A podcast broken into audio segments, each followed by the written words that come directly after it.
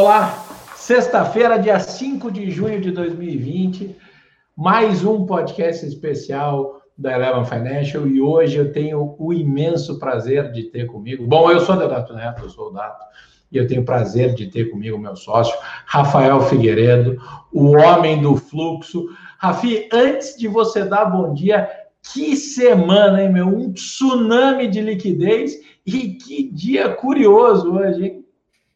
Olá, Dato, a todos que estão ouvindo a gente. Prazerzaço estar tá aqui.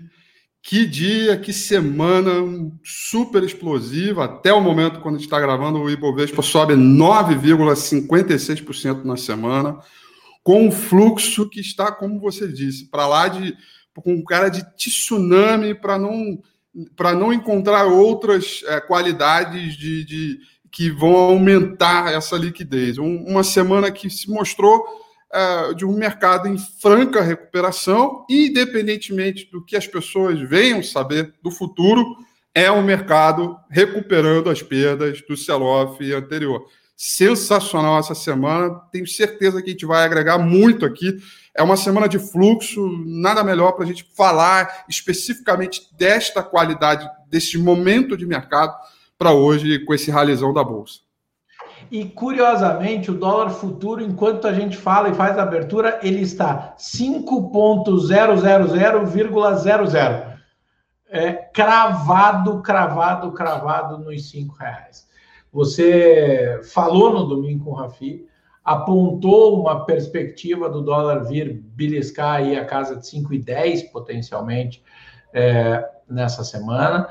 É, o, o, acho que as, as intervenções do, do Banco Central, desde lá de cima, deram um recado para o mercado que aquela moleza de, de atacar é, a moeda como uma espécie de um instrumento de proteção livremente seria contraposta com, com no mínimo, com atenção. É, e aí, quando o investidor que ataca a moeda, principalmente para trabalhar como hedge, faz, é, é, fica é, mais preocupado em relação a que horas o Banco Central vai entrar, porque se a entrada é muito forte, se a entrada é muito rápida, é, é uma amassada violentíssima. A gente viu quedas sucessivas de 3%. É, agora ele, ele caiu 2,62, mas caiu 3% dois dias seguidos. É, isso, como variação de moeda, é muito agudo. Daí você soma com isso a perspectiva de queda adicional de juro. É, enfim, é uma amassada generalizada que recompõe é, é, pelo menos as estratégias de fluxo. Mas a leitura que você deu no domingo, Rafi, foi extraordinária e está aí materializada é, na moeda, na contramão da bolsa. Né? Tivemos uma semana em que voltamos, pelo menos na dinâmica dos preços, aquilo que se via em tempos de normalidade, lá no ano passado, no ano retrasado, em que quando o fluxo era muito comprador de bolsa, o dólar tendia a oscilar na direção contrária, né? Exato. A gente, o, o, a questão do dólar, principalmente, é, sobre o fluxo propriamente, o que é uma, uma coisa que vale muito destacar para todos entenderem bem o papel de cada ferramenta ao analisar o mercado. O, a análise técnica ela foi primordial, ela foi extremamente importante porque ela foi, ela teve a qualidade de identificar a perda de momentum comprador, o que sinalizaria eventualmente uma nova uh, um novo, uma nova correria, só que agora não mais para cima, por, agora para baixo. Uh, desde o momento em que o dólar perdeu ali uma, uma, uma região importante da faixa dos 5,65, uh, ele veio caindo feito âncora jogado ao mar, uh, sem fundo. E o que foi mais surpreso, o que mais surpreendente para mim na virada deste mês ou seja, saindo de maio, entrando para junho, na rolagem, é que no primeiro dia útil do, do, do, de um mês de junho, ou seja, no primeiro dia, o Banco Central fez uma intervenção fazendo dois leilões de mim durante é, o, o, mercado. Isso me surpreendeu muito ao ponto de, como se fosse ali a, a última a última cajadada, digamos assim, para fazer o dólar, para equilibrar o que seria disfuncional na, na visão do dólar, e desde então ele vem, vem caindo muito forte. Sobre a ótica da Bolsa, em termos de fluxo, tem um ponto legal para contar que esta sexta-feira, na qual estamos gravando aqui o podcast, é a sexta-feira que o mercado recupera não a crise da pandemia, mas a crise do petróleo. Porque a gente teve uma crise dentro de uma crise, né? E, e hoje, com o mercado piscando 97 mil pontos, ele vai exatamente no dia em que a Bolsa já abriu circuitada, é, em função da, da, quando a Rússia falou que não ia é, participar da mais, da mais da OPEP, o petróleo começou a cair, etc., que desencadeou um novo sell-off dentro de um movimento de baixa muito forte. Então, digamos que se tem duas fases de recuperação, a primeira do petróleo e a segunda, que seria a recuperação total dos, dos preços pré-pandemia, a primeira fase está concluída, dado realmente o fluxo veio recompondo numa velocidade abissal. E a própria virada de hoje corrobora essa tese dessa virada abissal e dessa velocidade, né, Rafi? Impressionante, o mercado abriu explodindo. É, é, só para dar uma dimensão de números para as pessoas, mercado fechou a quinta-feira a 93,815, abriu a sexta a 95,050, bateu 97,450 e está 96,280. Ou seja, haja estômago, haja vol e haja preparo para lidar com isso. Né? Os investidores que vinham olhando para essa, essa volta, para essa recuperação ou para essa é, é, é, recomposição dos ganhos aí, é, achando que assim que podia dar uma relaxada na, na atenção, que hoje seja um dia só para dizer, ó, fica pelo menos atento aí, né? Exato. E, e, aí eu acho que cabe aqui para todos, eu tenho certeza que deve estar na cabeça de todo mundo, no qual eu fui muito questionado a qualidade deste rally e o quanto a gente poderia acreditar é, nessa correria, qual, qual, seria a consistência desse rally da semana inteira, desses 9% aí do Ibovespa na semana, e o quanto a gente poderia acreditar nisso, quão verdadeiro poderia ser, dado a realidade e toda a estrutura que a gente tem de destruição da ordem econômica e do que a gente já viu de até agora de desemprego, de indicadores antecedentes, PMI e por aí vai, né? É, bom, acho que a gente começa por, por, um lado, que é o seguinte: tem alguns momentos da Bolsa, tratando-se de renda variável, que o fluxo ele predomina. É um fato que há um excedente de liquidez no mundo inteiro, já que, em função da pandemia, as taxas de juros despencaram e, e foram, inclusive, para terrenos é, neutros ou negativos, e os bancos centrais imprimiram trilhões e trilhões de moedas, sobretudo o Banco Central. Então, esse excedente, ele que ele começa a ser absorvido nos Estados Unidos, e num primeiro momento a gente vê uma valorização brutal do dólar em função exatamente disso, de uma fuga de capitais para comprar dólares e, consequentemente, ativos dos Estados Unidos. No segundo momento é que quando já não tem mais o que comprar quando já está tudo recomposto nos Estados Unidos, quando essa correria já foi dada como níveis extremos lá fora, esse dinheiro acaba sobrando para cair para os mercados emergentes. Esta semana, este fluxo predominou para os mercados emergentes. Nesse momento desta gravação, o índice mercado emergente sobe 2,43% de uma semana extraordinária, no qual valoriza as moedas dos mercados locais, o dólar cai, consequentemente a bolsa sobe. Então, é fluxo.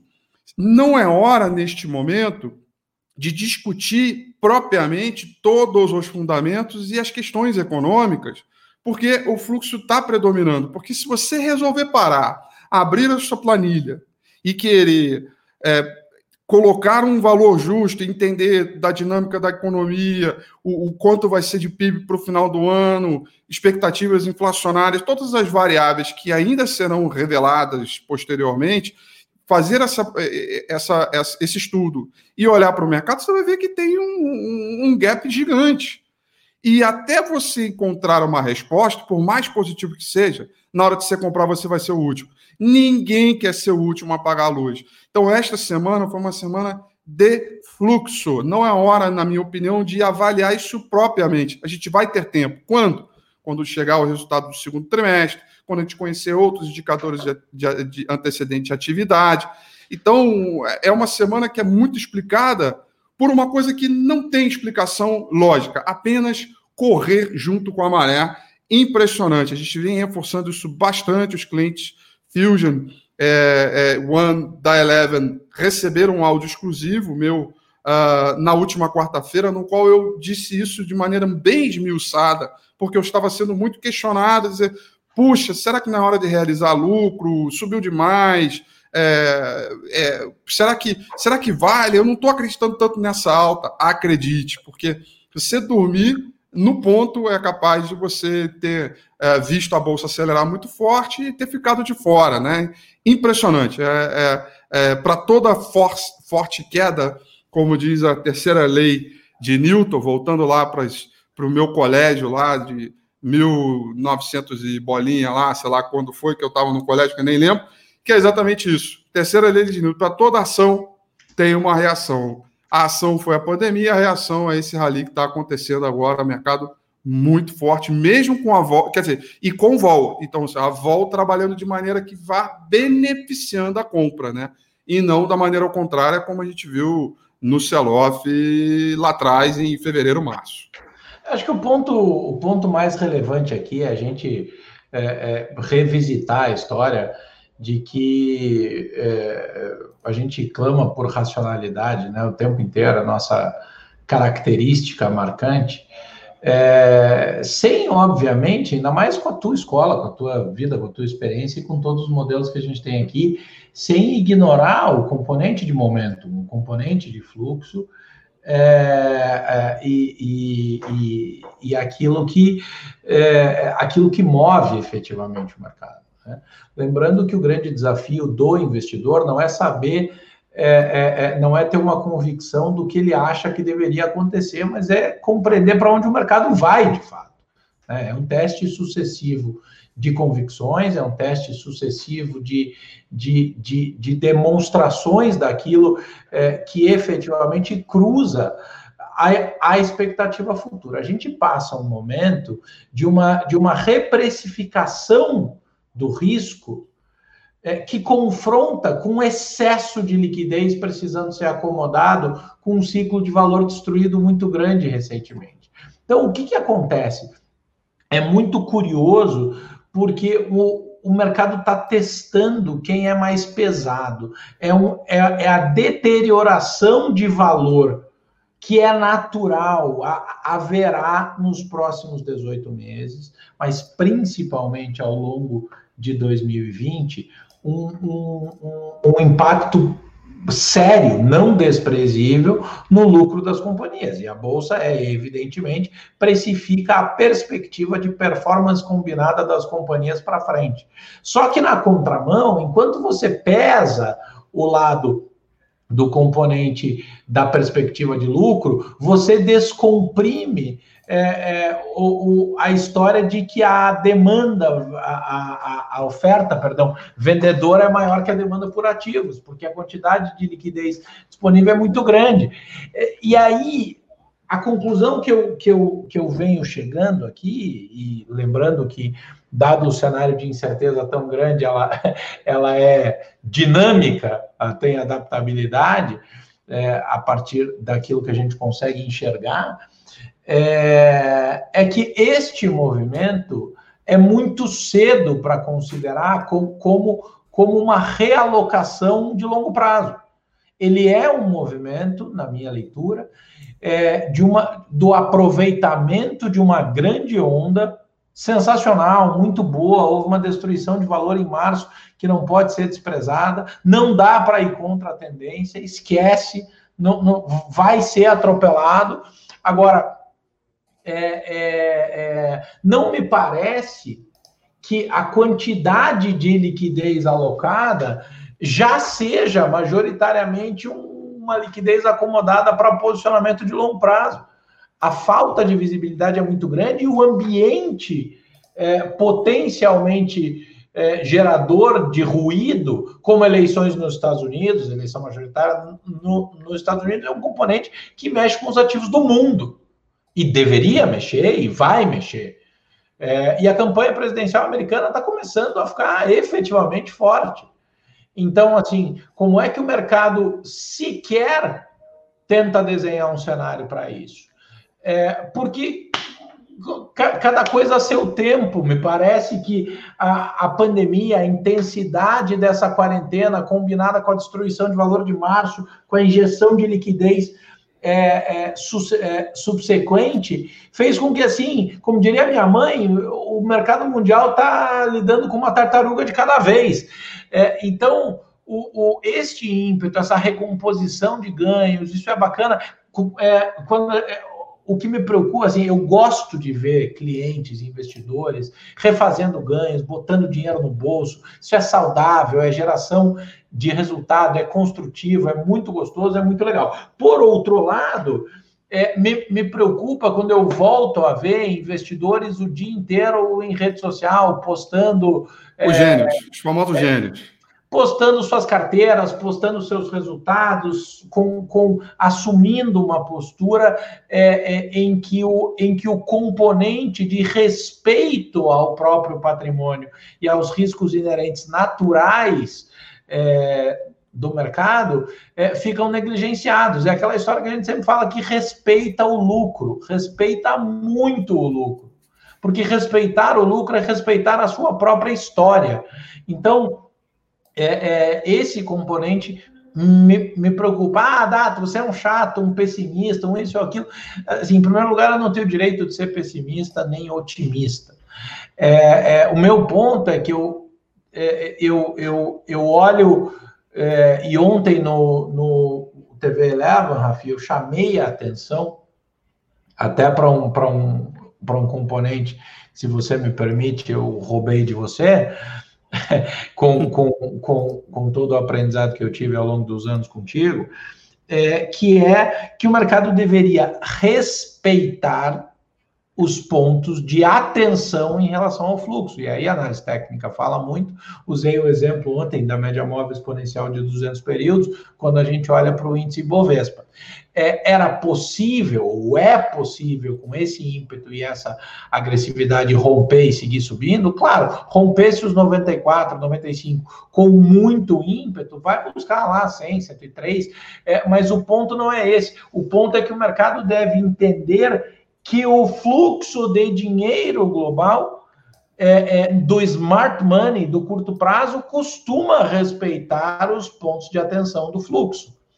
É, é, e aí essa é, é, é, essa vibe, esse ímpeto, essa história toda do, do, do, vamos lá, vamos só comprar que tudo vai subir de novo, é, e essa subida não tem fim, passa por um processo de, de no mínimo, de se respeitar aquilo que não se controla, né? Só para dar um número, o mercado hoje precifica a 96 mil, pô, 96 mil pontos, uma destruição de valor na expectativa do mercado de 20% nas companhias que formam o índice Bovespa, comparativamente com o que o mercado precificava em janeiro.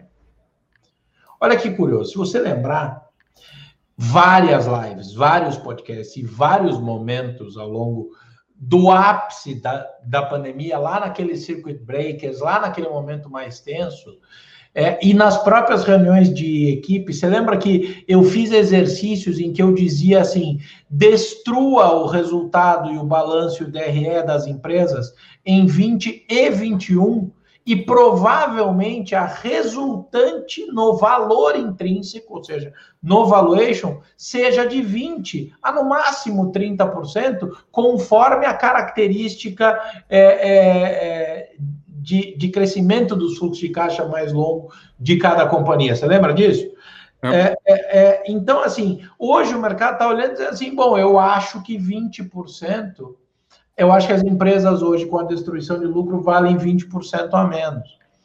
É, a irracionalidade nisso? Não, havia irracionalidade e exagero lá no, é, é, lá nos 61 mil pontos. Quando o time da Eleven fez o quick por exemplo, reiterando a compra de azul a R$ reais. O papel está 21 hoje. É, é, é, quase três vezes o dinheiro para quem comprou no 8. Ainda está muito longe de onde veio. Mas é só para mostrar o tamanho da proporção das oscilações. É, e essa, é, isso deu um grande espaço para que se recompusessem as expectativas, para que se pusesse lucro no bolso de, é, de novo. Agora, o investidor deve ficar atento para botar o raio do lucro no bolso e não pegar sucessivamente é, e, e aumentando o risco conforme você comprime a assimetria. Senão o investidor corre o risco de ser contraintuitivo. Isso é tudo que a gente batalha aqui para não deixar o investidor fazer, né?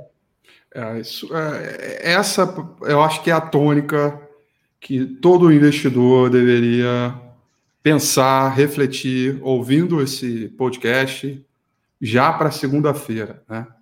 Onde é que eu estou muito empolgado e onde é que eu, eu muito empolgado no sentido de onde é que estão, onde é que eu estou ganhando muito dinheiro e o que que eu posso fazer, porque neste nesta semana certamente trouxe para quem está comprado, tem o portfólio alocado, uma sensação de conforto. Nossa, 97 mil pontos, voltou. Ai, caramba, recuperei bastante. Caramba, não sei o que, agora vai. Aí é um momento que as pessoas tendem naturalmente, inclusive tem diversos vieses cognitivos que falam e que demonstram isso, que tendem a, a querer ficar mais confortável e negligenciar os movimentos recentes.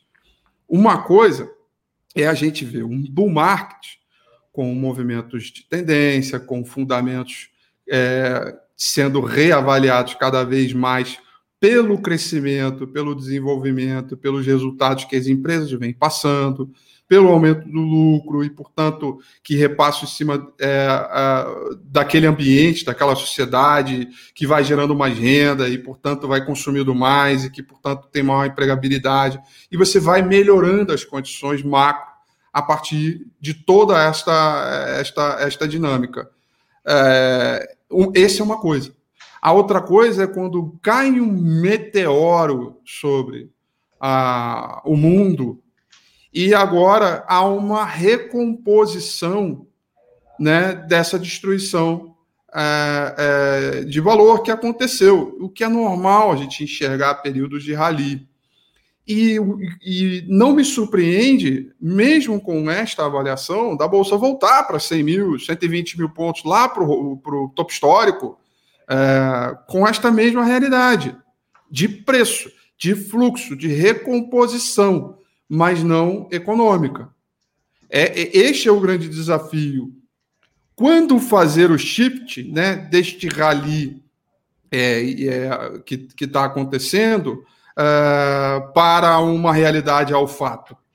É, esse, esse pra, essa é a grande questão. Então, cabe nós, e com muita experiência, só experiência para me, me deixar confortável em falar o que eu estou dizendo agora. Porque se eu fosse inexperiente, eu não saberia. Eu achava que os problemas já tinham todos resolvidos e que pronto, já agora já estou no lucro, já recuperei o prejuízo da crise e vamos embora. Agora eu vou, vou continuar ganhando dinheiro, etc. Mas a realidade é, é hoje. Hoje é outra. É completamente outra. Uh, e, e eu acho que isso ainda, essa conta, esse número, ele ainda vai chegar. Por outro lado, que vai favorável a todo o movimento de alta, essa grande liquidez no qual não dá para a gente lutar contra. Não tem como lutar contra. Por isso, a gente vem recompondo, fazendo diversas operações. É, acho que. É, bom, veio a crise, data, a crise foi aguda, veio lá o sell-off, no qual nem mesmo o cara mais otimista é, ou melhor dizendo, nem mesmo o cara mais pessimista, montado na melhor posição de venda, acreditava que ia ser com uma queda tão grotesca, tão forte como foi. É, é, e agora, é, nessa fase de, de, de recomposição, até mesmo o cara que está comprado lá embaixo, 61 mil pontos, também não, não poderia imaginar que, que, a recuperação de preço venha nessa mesma velocidade. Então, o, o, meu ponto é sempre buscar um equilíbrio da, das pontas, né? Você nunca ficar extremamente pessimista, mas também nunca ficar extremamente otimista. E aí, por que, que eu falei desses extremos? Porque aqui, principalmente no meu trabalho, que é focado em rastrear este fluxo, identificar o um melhor momento em time de mercado para buscar essas oportunidades pontuais, seja ela operando long short, swing trade, day trade, por aí vai. A maior qualidade que eu julgo para este ano foi ter feito rápido esse shift de sair das condições fusion que a gente tinha, olhando o fundamento macro para olhar uh, o, o, o, gráfico e a empresa, para fazer o contrário. Olhar o gráfico fluxo para ver qual seria o reflexo disso para o mercado. Dizer, este shift foi, foi surreal de importante para que a gente pudesse captar, e, ou melhor dizendo, capturar todos esses ganhos que estão vindo até agora. Ou seja, tem muita coisa que a gente já viu de resultados de companhia, né, que já foram resu resultados nada muito bons do primeiro trimestre. É, mas mesmo assim, as ações estão subindo. Essa explicação é dada pelo fluxo. Então, é como se a gente tivesse feito uma reversão. Né? Antes a gente fazia um top-down, agora, na verdade, foi um bottom-up. Olhamos a partir do componente de fluxo, liquidez, rotação dos setores, para que a gente pudesse é, é, recompor e, e, e, correr atrás. Para finalizar essa parte aqui, eu queria falar rapidinho da rotação dos setores, porque ela teve um componente surreal para este rally que a gente viu uh, nas, nas últimas semanas, né? Nas últimas é, semanas e nos últimos três meses. A rotação dos setores, ela, ela cada, cada momento deste rally, é, tivemos um setor de destaque. Tivemos um setor apontando performance relativa positiva, melhor do que o Ibovespa, contra os demais setores. Então, em determinado momento, durante o sell-off, os setores mais defensivos acabaram tendo performance relativa melhor pela qualidade, pela característica que são estas empresas, né, que são, costumam ser mais resilientes a, a, a, um momento de crise aguda. Mas a partir do momento que você vai encontrando alguns sinais e mudanças de características de consumo, de perfil é, de, do universo mais para o universo online, etc. Algumas varejistas conectadas ao mundo do e-commerce acabaram andando. Então, consumo e varejo, até certo, até certo ponto, também teve a sua fase importantíssima. Uh, depois, a terceira fase foi que, que, é, que é uma consequência do consumo e varejo, são os bancos, o, o setor de FNC, que desde o momento do sell-off era um, era, um, era um setor mais atrasado da Bolsa. E até então continuava atrasado.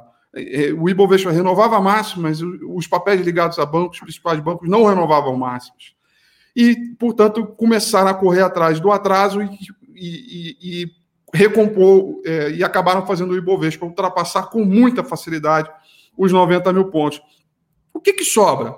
Materiais básicos e imobiliário. Materiais básicos, por conta de um dólar muito forte, foram lá os primeiros a ganhar um pouco mais de fôlego, são exportadoras, né? E aí inclui um pouco também a parte de proteína, embora não seja matéria-prima é, ligada ou energia, petróleo, ou papel celulose, ou minério de ferro, mas também tem uma composição importante aí, dado a relação destes mercados de proteína para do mercado internacional que também tiveram uma parte importante com o dólar, foi lá buscar quase seis reais. E, finalmente, setor imobiliário, que é atividade econômica na veia, os mais atrasados, até mais até do que o, o, os bancos durante essa fase de sell-off, é, neste momento são os que apresentam o maior destaque. O que eu quis dizer aqui para todos que estão ouvindo a gente é que este rally ele completou um ciclo importante além de concluir o alvo, o objetivo da crise originada pelo petróleo, que né, acelerou a queda ainda mais do que já vinha, a gente teve uma rotação completa de todos os setores sobre o Ibovespa em termos de performance relativa. Olha, Dato, pela ótica do fluxo, pelo momento, qualquer perda de momentum do Ibovespa, índice futuro, é, para, e para os top 10 papéis que compõem o Ibovespa, neste momento, para mim, vai ser um sinal de que o mercado vai começar a botar esse dinheiro no bolso e vai recompor o lucro, porque todos os setores é, tiveram a sua participação importante. Significa que o mercado, de novo, está na hora de trocar de mão. E tem que respeitar muito isso, né, Rafi? O mercado já devia ter aprendido a respeitar, o investidor devia saber que efetivamente é, é, é, as variações com, com uma liquidez desse tamanho são bruscas, efetivamente, e, e, e a conta pode vir numa velocidade muito grande, né? Então, poxa, vamos lá, vamos, vamos botar o pé no chão, vamos pensar é, exatamente o que acontece e não tem nada a ver com tirar a vibe, né? Eu acho que, como grande mensagem desse podcast de sexta, é o seguinte: a gente está muito feliz que as pessoas conseguiram, que a maioria dos investidores conseguiu recompor uma parte da lucratividade perdida é, e do, dos, do, evidentemente, do capital destruído ao longo do mês de março. Mas, acima de tudo, deve-se respeitar é, que com tanta liquidez, o fluxo é muito violento, é difícil para o investidor acompanhar ou ficar na frente dele. Tem muita coisa boa para vir, tem coisas espetaculares sendo desenhadas pela frente.